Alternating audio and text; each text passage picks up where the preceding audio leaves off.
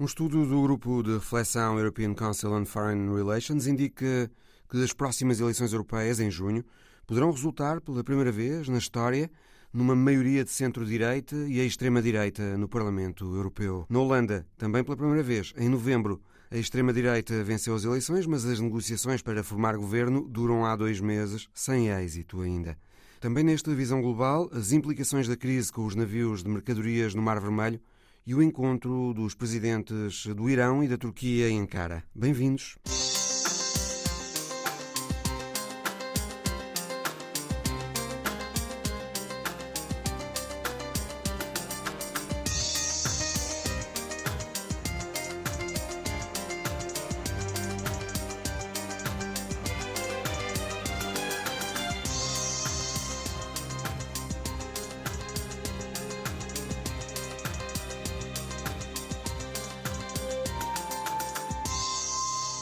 Sondagem feita nos 27 países da União Europeia pelo grupo de reflexão European Council on Foreign Relations indica que existe a possibilidade real de as próximas eleições europeias, em junho, colocarem no Parlamento Europeu, pela primeira vez, uma maioria formada por democratas cristãos, conservadores e radicais de direita. O Visão Global falou sobre este estudo com Pavel Zerka, do European Council on Foreign Relations. The study shows that for the first time in the history of European Parliament, o estudo mostra que pela primeira vez na história do Parlamento Europeu podemos ter uma maioria formada pela extrema-direita, pelos eurocéticos e o centro-direita, ou seja, os partidos que integram o Partido Popular Europeu e que nós consideramos que são partidos de centro-direita.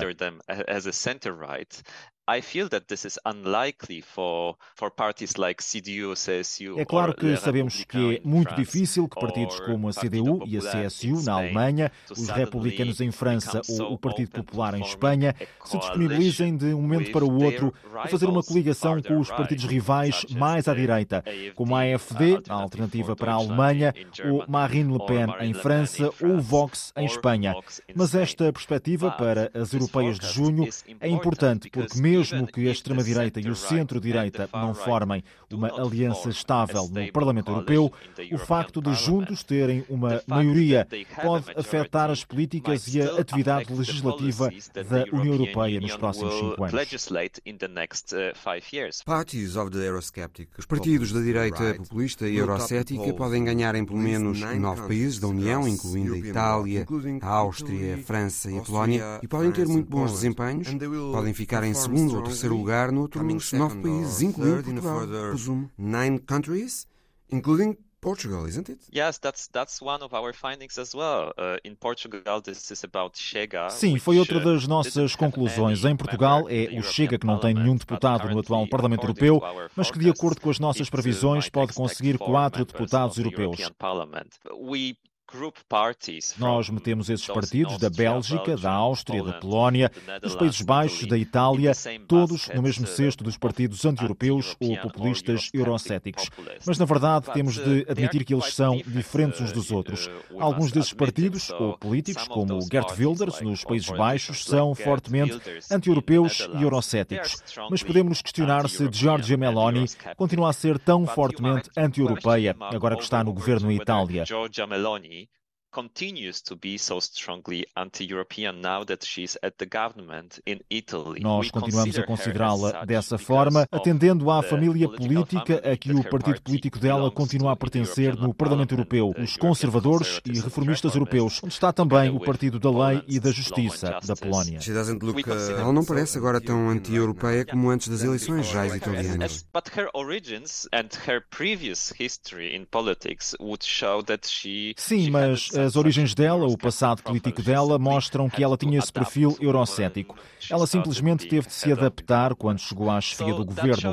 Portanto, isto mostra-nos que há diferentes tonalidades. E por isso, esse bloco eurocético e anti-europeu poderá não ser muito homogéneo internamente. Seja como for, penso que é notável que, pela primeira vez na história do Parlamento Europeu, haja a possibilidade realmente muito forte de a direita, em concreto com o centro-direita e a extrema-direita, poderem ter uma maioria.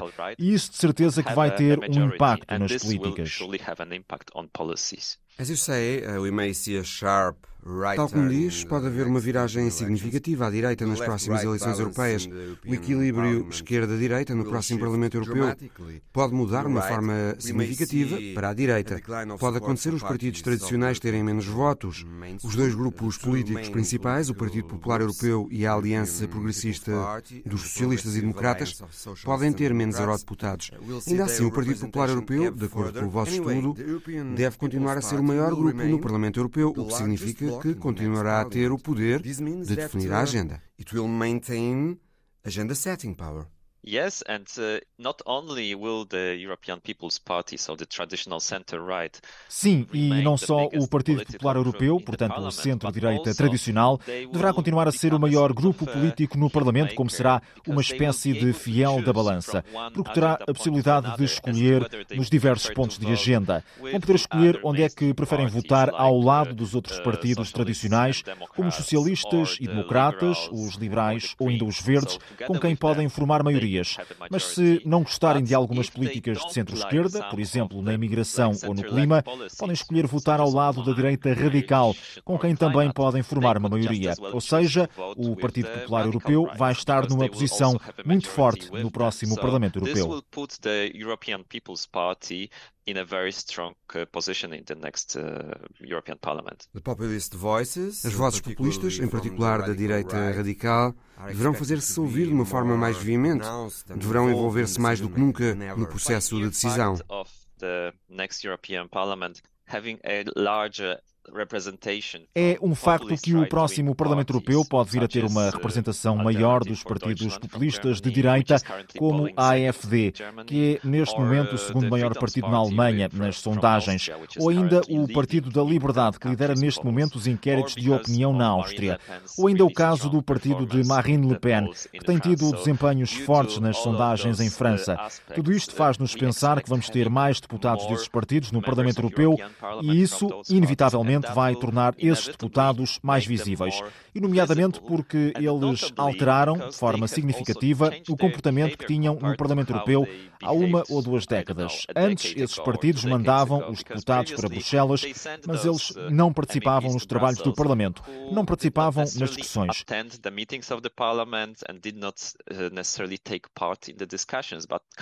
Mas hoje, não. Como a maioria desses partidos já não defende a saída dos respectivos países da União, mas sim reformar a União a partir de dentro, isso significa que eles têm agora vontade de participar mais e de serem mais visíveis nos debates que acontecem em Bruxelas. O European Council on Foreign Relations diz que esta mudança expectável devia servir de alarme para os decisores políticos, dados os desafios que se apresentam, os compromissos atuais da União Europeia, designadamente com o apoio à Ucrânia, o Pacto Verde Europeu ou o alargamento da União. And the future of the European Union enlargement. Yeah, I, I think that, uh, of course, Sim, é claro que os líderes de muitos partidos progressistas europeus estão alarmados. Eles sabem que as eleições para o Parlamento Europeu este ano vão ser muito importantes. As eleições europeias costumam ser consideradas menos importantes porque não se elege o governo de um país ou o presidente de um país. Tem a ver normalmente com Bruxelas, que está longe, que está distante e até mesmo habitualmente na maioria dos países a afluência às urnas é muito mais baixa do que nas eleições nacionais also significantly lower than in other national elections. But I think that this time around, Mas eu acho que desta vez já estamos a ver que muitos partidos da direita radical, como o Reagrupamento Nacional em França ou a AfD na Alemanha, já estão em campanha e muito ativos. Por isso, o mais certo é que os eleitores desses partidos vão votar. expect their voters to stay at home.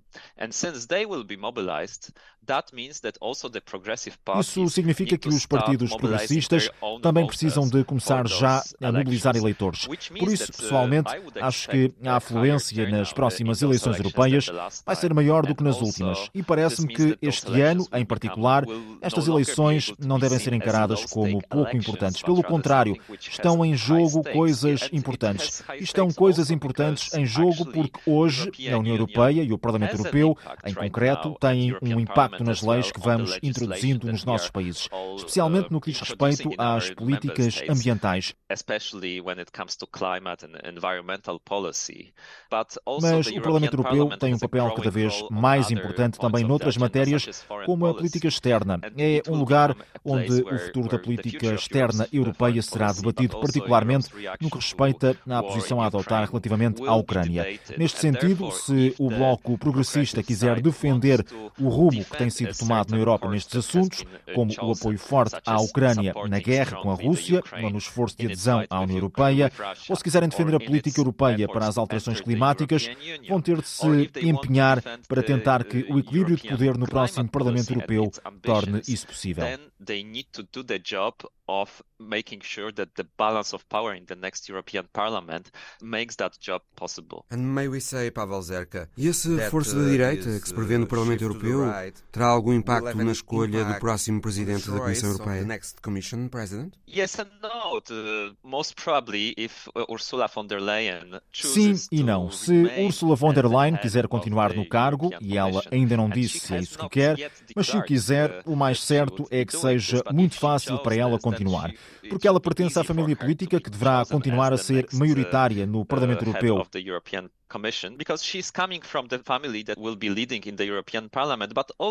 Mas também porque o presidente da Comissão Europeia não é escolhido apenas pelo Parlamento Europeu. Quem tem o maior papel são os países no Conselho. E também aí creio que ela irá ter os apoios necessários para permanecer no cargo, se for esse o interesse dela sufficient uh, support in order to stay in her job if ever she chose to do so. One final point, so we Ainda o último ponto. Uh, Temos estado a discutir uh, uma previsível viragem à direita no Parlamento Europeu nas próximas eleições. Mas é preciso ver que isto é apenas uma previsão a cinco meses das eleições que vão acontecer no início de junho. Por isso, ainda falta muito tempo e a campanha a sério ainda nem sequer começou. Pavel Zerka, investigador do European Council on Foreign Relations.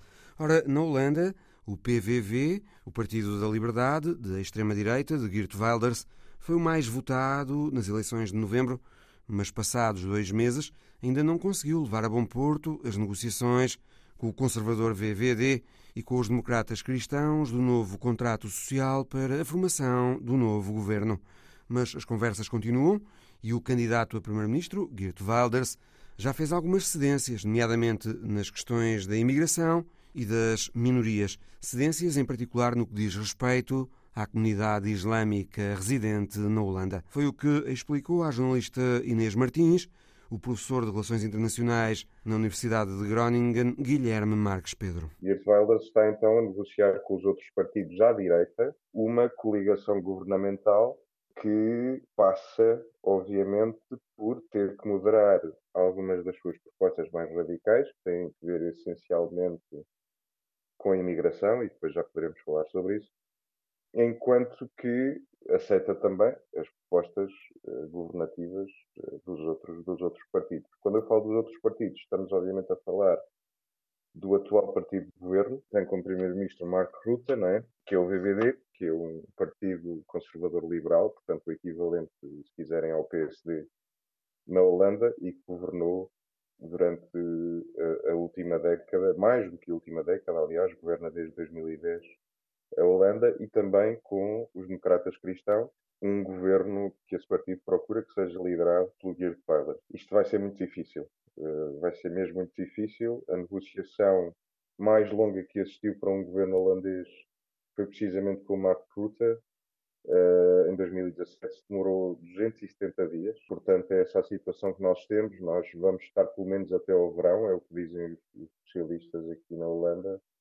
Uh, o Marek Neumann, por exemplo, que é um colega meu e que estuda estas questões, uh, dizia no outro dia em entrevista que vamos estar à espera pelo menos até ao verão, até que haja um governo holandês. Qual é que é a expectativa das pessoas? isto é muito complicado, sabe? Porque é a primeira vez, nós estamos a viver um momento, eh, claro que nós gostamos sempre de pensar em todos os momentos, momentos excepcionais, mas este é de facto um momento surpreendente do ponto de vista da história política europeia, porque é a primeira vez, e eu estou a medir bem as minhas, as minhas palavras, é a primeira vez no norte da Europa que um partido de extrema-direita ganha as eleições. Nunca aconteceu. Eh, eh, e, portanto, esta percentagem de 25%, 25,49%, correspondendo a uma votação de cerca de 2 milhões e meio de pessoas. Não é? estamos a falar num país com 17 milhões de pessoas, em que votaram cerca de pouco mais de 10 milhões, com um eleitorado que chega aos 13 milhões e qualquer coisa, mas, eh, portanto, houve uma porcentagem de abstencionistas eh, não muito alta, em comparação, por exemplo, a países como Portugal, que têm abstenções mais, mais altas, historicamente. Aliás, todo o sul europeu tem abstenções mais, mais altas do, do que o norte. Mas ainda assim, eh, votou muita gente no Sr. Wilders, volto a dizer, 2 milhões e meio, calcula-se eleitores que votaram neste senhor, uh, num país que, que é um país também conhecido por ter uma percentagem uh, de imigrantes muito, muito grande e, portanto, a expectativa das pessoas é que, de facto, Geert Wilders possa, possa governar o país. Portanto, nós estamos aqui num momento de transição, é um momento excepcional em dois sentidos. É que não só a direita extrema, a direita radical ganhou as eleições de forma uh, bastante contundente. Portanto, estamos a falar de 37 deputados uh, numa Câmara Baixa, portanto, num Parlamento que tem apenas 150 deputados.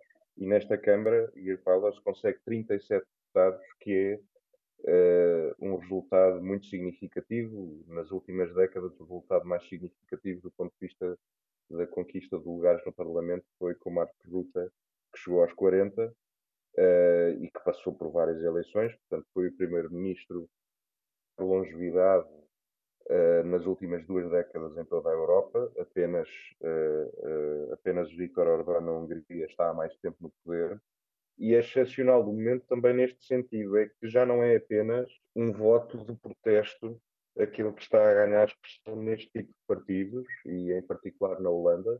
Aliás, deva-se dizer que não é o único partido conservador eh, nacionalista holandês, há outros, mas este é de facto o PVV, o Partido para a Liberdade, e Wilders é, é de facto o principal partido, e ganha as eleições, e há uma transição neste sentido de que deixa de ser apenas um partido de protesto, e os holandeses estão claramente a dar a confiança, e reparem, foi todas as províncias, com exceção da Holanda do Norte, que a província onde está Amsterdão, e de outra província, que não votaram em primeiro lugar neste partido. Todas as outras províncias votaram uh, em Geert Wilders e, portanto, há a expectativa, para responder diretamente à questão, que seja Geert Wilders de facto a governar uh, os Países Baixos e a conseguir formar o governo em coligação, talvez, com uh, Delanias Oz, que é a deputada turca eh, do partido do VVD, que é o atual partido do poder e o maior partido tradicionalmente, nas últimas, na última década, o partido de Mark Rutte, e com Omtzigt, que é o uh, líder do novo contrato social, que é um novo partido que foi formado apenas no ano passado, mas conseguiu a quarta posição, 20 deputados, nestas, nestas eleições de, de novembro. Ele já recuou? Em que intenções é que ele já recuou? Ele recua nas intenções ou nas, uh, nos pontos da agenda política que são mais suscetíveis de uh, colocar em causa dois pilares fundamentais daquilo que é, apesar de tudo, a sociedade holandesa e o Estado holandês. Por um lado, a Constituição e, por outro lado, a Convenção Europeia uh, dos Direitos Humanos. Está em causa as medidas de limitação de imigração e dos direitos dos migrantes eh, sobretudo dos refugiados, eh, mas também das minorias. Uma boa parte da minoria islâmica, aliás, não é nem refugiada nem imigrante, já é eh, nascida na Holanda, portanto, primeira e segunda geração. Esses aspectos em que Irtweiler já está aparentemente a procurar moderar-se, pelo menos no discurso, é? depois vamos ver se na política de facto isso acontece ou não, tem de facto a ver com dois aspectos que são, por um lado, a liberdade de expressão e a liberdade religiosa, e, portanto, coisas como a proibição do véu islâmico em espaços públicos, a proibição do ensino do Corão, da construção de novas mesquitas, eh, da construção também de novas escolas para o ensino eh, do Islão. Isso está, obviamente, para já a ser objeto de um recuo por parte de Wilders, e depois também na própria questão da reunificação familiar. Muitas pessoas procuram reunir-se com a sua família que já cá está na Holanda como refugiado, é? o pai ou a mãe, portanto vêm os filhos ou vem a esposa com os filhos. E esse direito humano de reunificação familiar foi, aliás, o que levou à queda do governo de Ruta em julho do ano passado.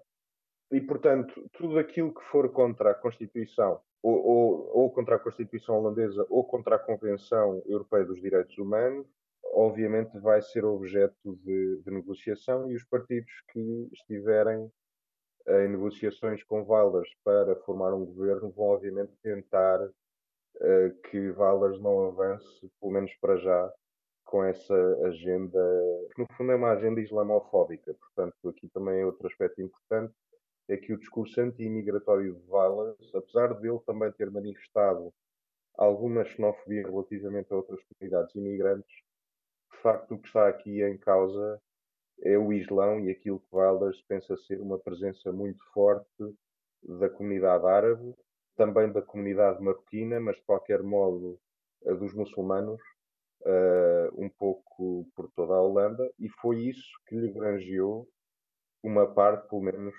desta, desta votação histórica que ele, que ele obteve em, em novembro. Guilherme Marques Pedro, professor de Relações Internacionais na Universidade de Groningen.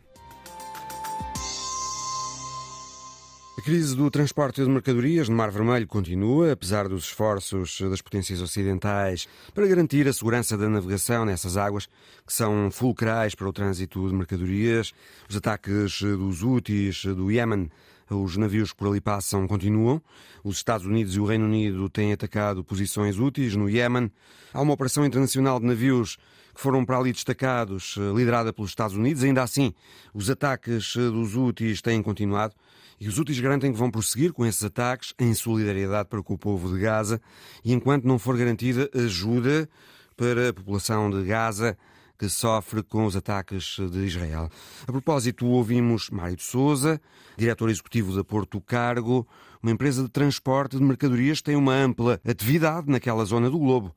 Ásia e Médio Oriente. Desde o momento em que uh, os navios começaram a ser atacados pelos úteis, que uh, realmente a segurança da travessia no canal uh, foi colocada em causa e então, digamos, um a um os armadores foram tomando decisão de parar eh, de utilizar o canal e alterar a sua rota para a chamada Rota do Cabo, eh, que é a descida até ao Cabo da Boa Esperança na África do Sul e depois voltar a subir eh, toda a costa para chegar então aqui, digamos, à Europa.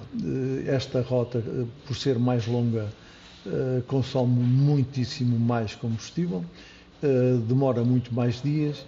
Aquilo que se faria regularmente em 30 dias, neste momento está a demorar 45. Portanto, além de se perder mais tempo de viagem, Sim. há uma redução da frequência dos uh, transportes Exatamente. por essa via. Há um aumento, creio essa... também, que do preço dos seguros, não é? E das sobretaxas de risco nos fretes aumento dos fretes de forma significativa. Neste momento está 3, eh, portanto, o aumento é de 300%, porque o custo do navio é medido por dia. Temos o consumo do fuel que aumenta brutalmente, porque estamos a falar de mais 15 dias a consumir uh, fuel. E temos ainda o facto deste aumento do, do tempo de rotação uh, implicar uma redução na frequência em que o navio pode estar de novo a recarregar na Europa e voltar depois eh, da Ásia para cá. Creio, eh, Mário Sousa, que mesmo estas rotas alternativas pelo chamado Cabo da Boa Esperança implicam uh, riscos, não é? Sim. Obrigam uh, os navios a passar pelo Corno da África, junto à Somália, que é uma zona de pirataria, pelo Golfo da Guiné, que é outra zona de pirataria, e creio que há também uma zona uh, de maior risco de sinistro nas latitudes, uh, julgo que próximas uh, de 40 graus sul. Sim. Portanto, tudo a contribuir para aumentos de preços. Esse risco de pirataria existe, porque ele já não é novo, já, já se arrasta há, há décadas.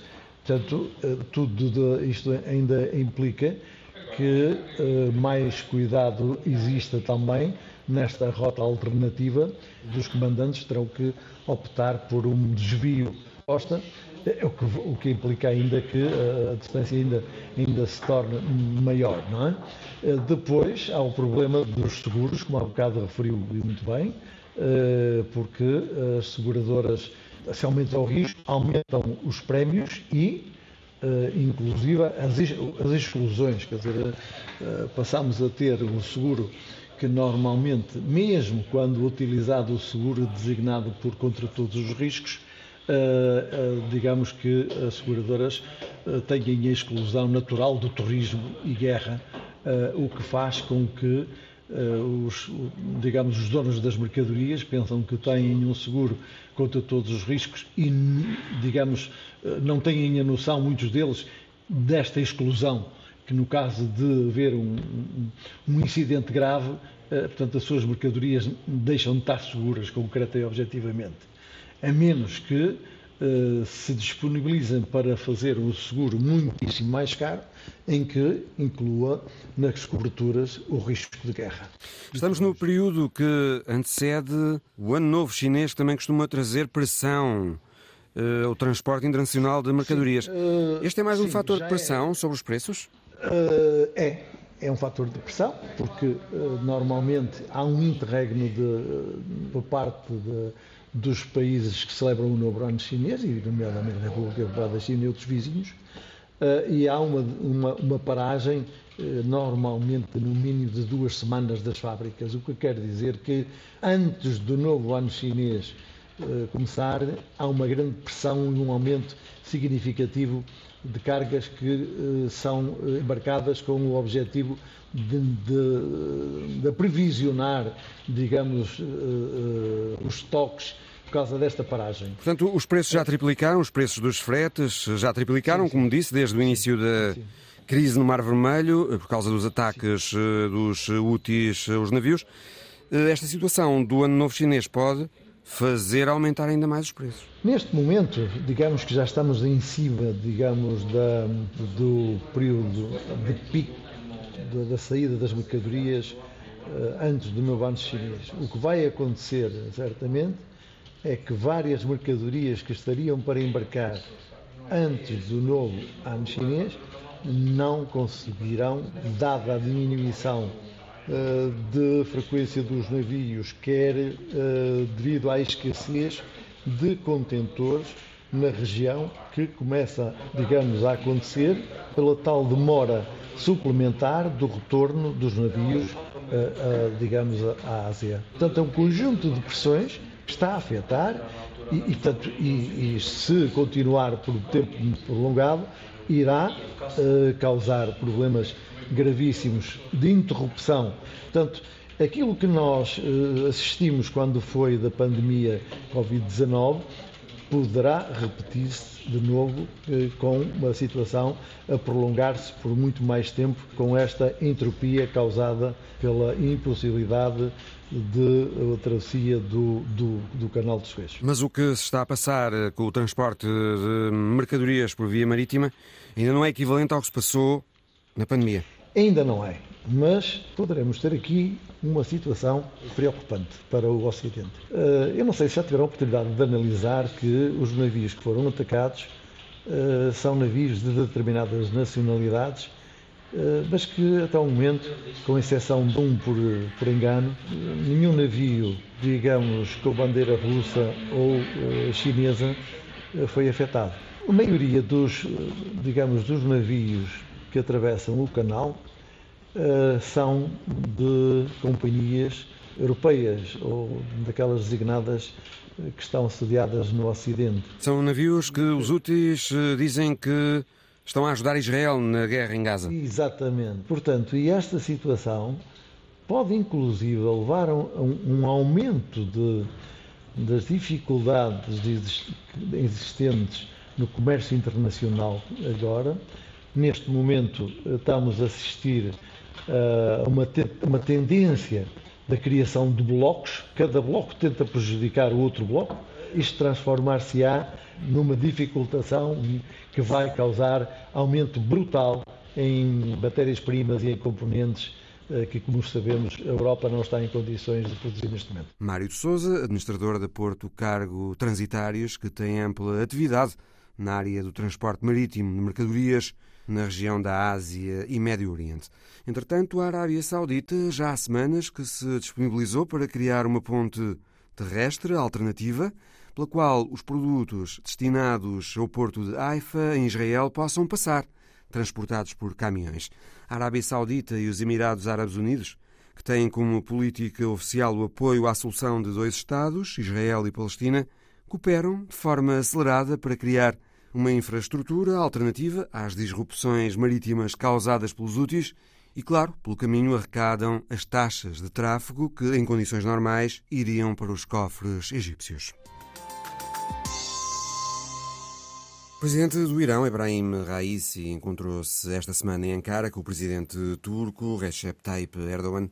Foi a sua primeira visita oficial à Turquia desde que foi eleito há três anos e meio.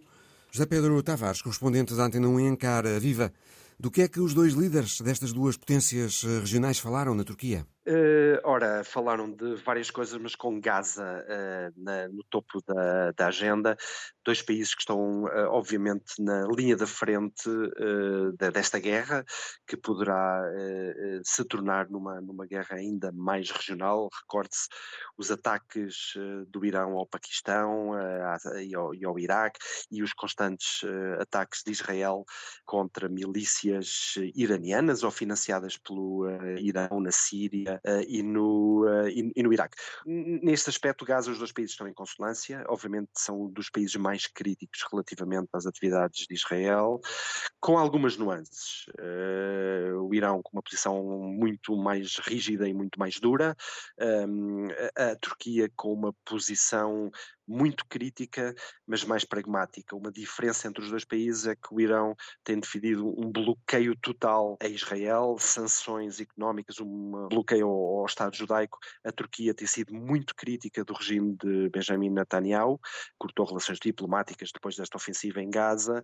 tem acusado eh, Benjamin Netanyahu e Israel de cometerem crimes de guerra, genocídio, eh, crimes contra a humanidade, mas não cortou ainda as relações uh, comerciais com Israel. Questionado sobre esta questão, Erdogan tem dito uh, que uh, enfim, o Estado judaico não está em questão, o povo israelita não está em questão, o povo israelita não é Benjamin Netanyahu e todas as críticas que ele tem feito é relativamente a este regime, que ele acha que é um regime criminoso, mas mantendo possibilidades de colaboração no futuro com futuros governos de, de Israel e daí manter as relações comerciais.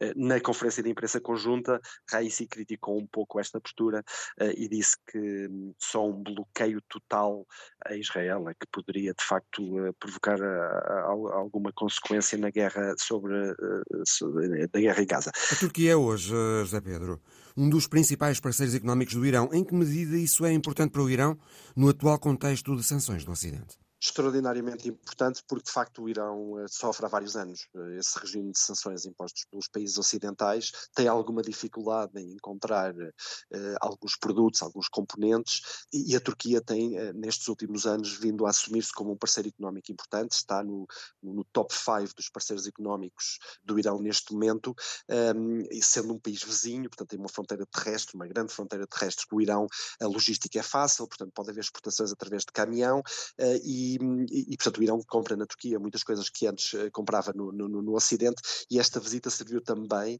para, um, um, no fundo, renovar e promover uh, estes contactos económicos. O presidente do Irão veio com uma vasta comitiva económica. Uh, houve uma reunião uh, de vários setores da economia que juntou dezenas e dezenas de homens de negócio de um lado e de outro e foram assinados vários protocolos nesta área, incluindo a expansão das trocas, por exemplo, de petróleo e de gás natural. Neste caso é, é mais do Irão para a Turquia. a Turquia no futuro vai comprar ainda mais petróleo e gás natural uh, do Irão, mas de facto um, um, parceiro económico extraordinariamente importante que permite ao Irão sobreviver um, ehm, e contornar, de certa forma, as sanções uh, ocidentais. Portanto, um, rivais geopolíticos, mas parceiros económicos. Sem, dúvida. Assim, rivais, rivais históricos. Eh, a Turquia e o Irão sempre tiveram relações relativamente amistosas, mas são, são obviamente rivais históricos, são duas potências regionais que competem eh, em, em algumas áreas geopolíticas. Na área económica as coisas estão a correr muito bem, em Gaza estão a trabalhar em conjunto, mas há outras áreas geopolíticas onde, por exemplo, estão em, em, em barricadas diferentes, nomeadamente na Síria. O Irão apoia o regime de Bashar al al-Assad e a Turquia uh, sempre apoiou os rebeldes que lutam contra o regime de Bashar al-Assad. Uh, no Cáucaso, por exemplo, uh, a Turquia apoia o Azerbaijão, é onde enviou material militar para o Azerbaijão na recente guerra contra a Arménia, enviou conselheiros. O Irão vê com alguma desconfiança a dominância do Azerbaijão naquela região do globo, no Cáucaso, isto porque tem uma grande população de origem azeri no seu país. A província noroeste do Irão chama-se, aliás, Azerbaijão. É uma província populada sobretudo por, uh, enfim, cidadãos iranianos, mas com uma origem étnica azeri.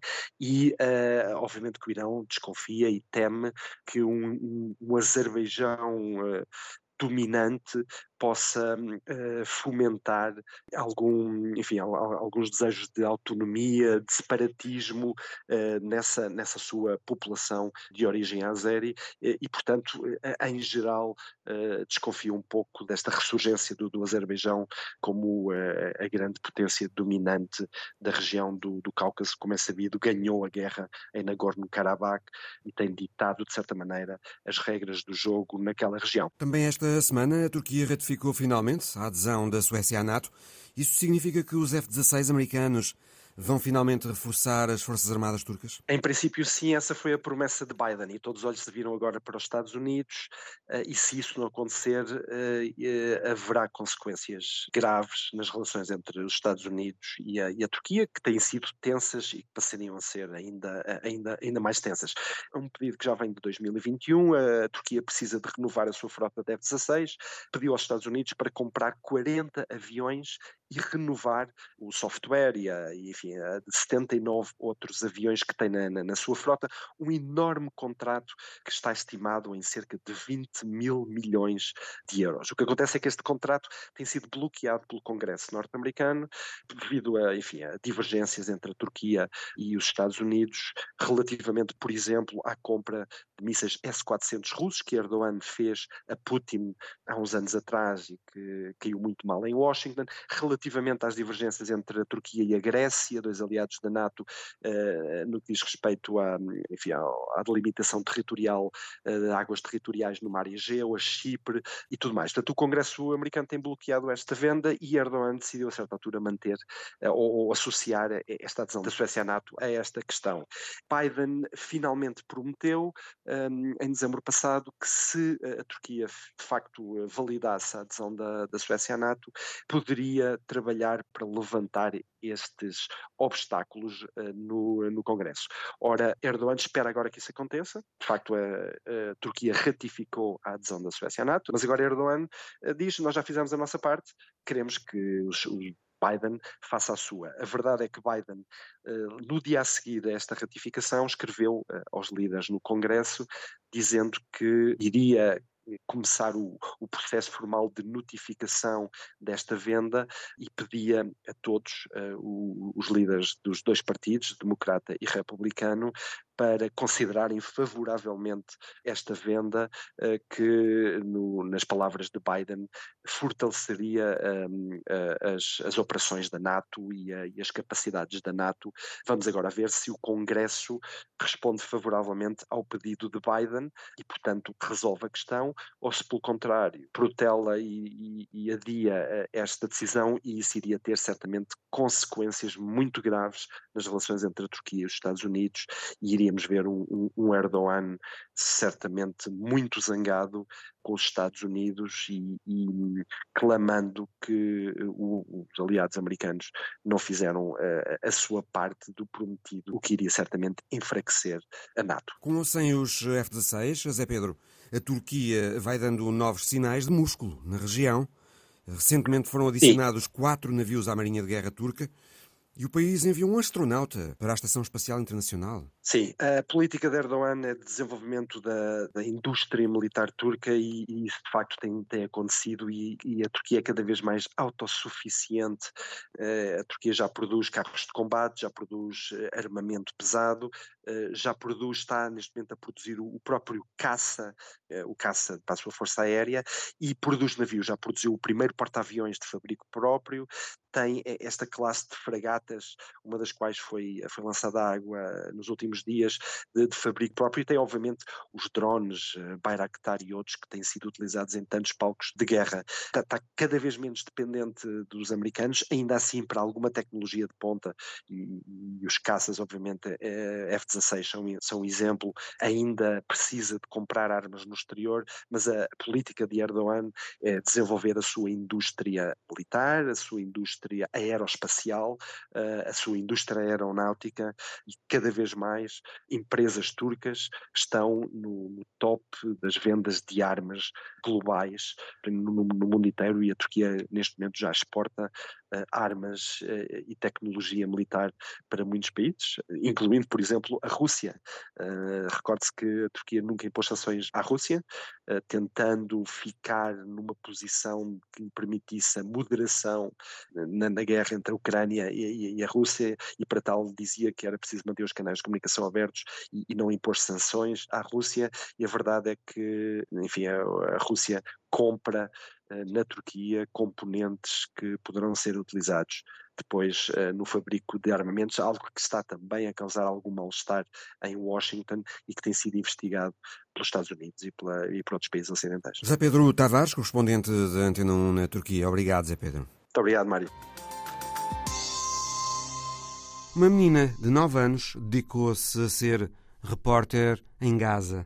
É a história da semana de Alice Vilaça. Lama Yamos tem 9 anos e é a mais jovem repórter em Gaza.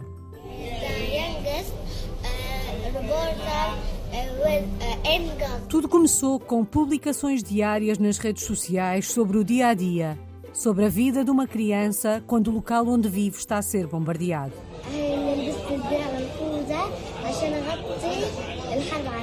Vestida com o colete à prova de bala, com a palavra imprensa nas costas, de capacete na cabeça e microfone na mão, Lama caminha num campo de refugiados.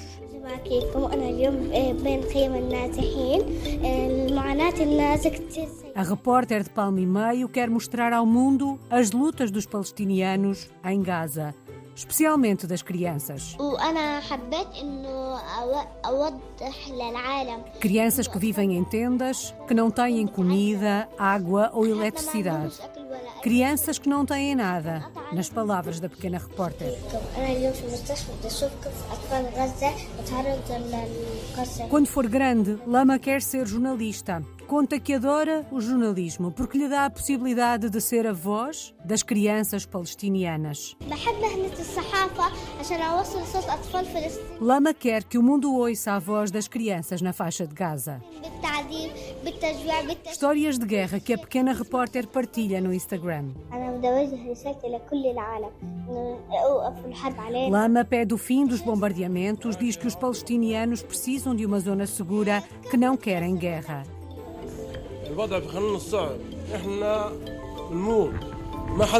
Lama quer seguir as pisadas do pai, a sua inspiração. Um repórter da Al Jazeera.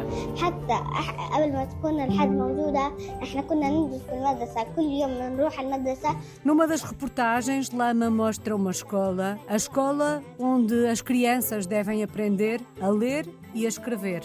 Uma escola que é agora o abrigo de pessoas deslocadas.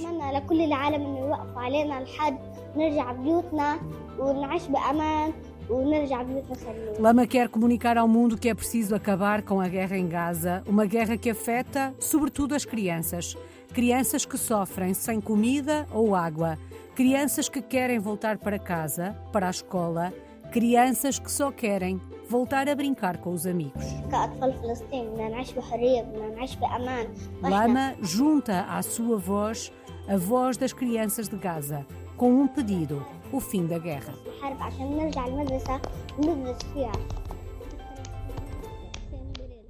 O Visão Global volta para a semana. Até lá.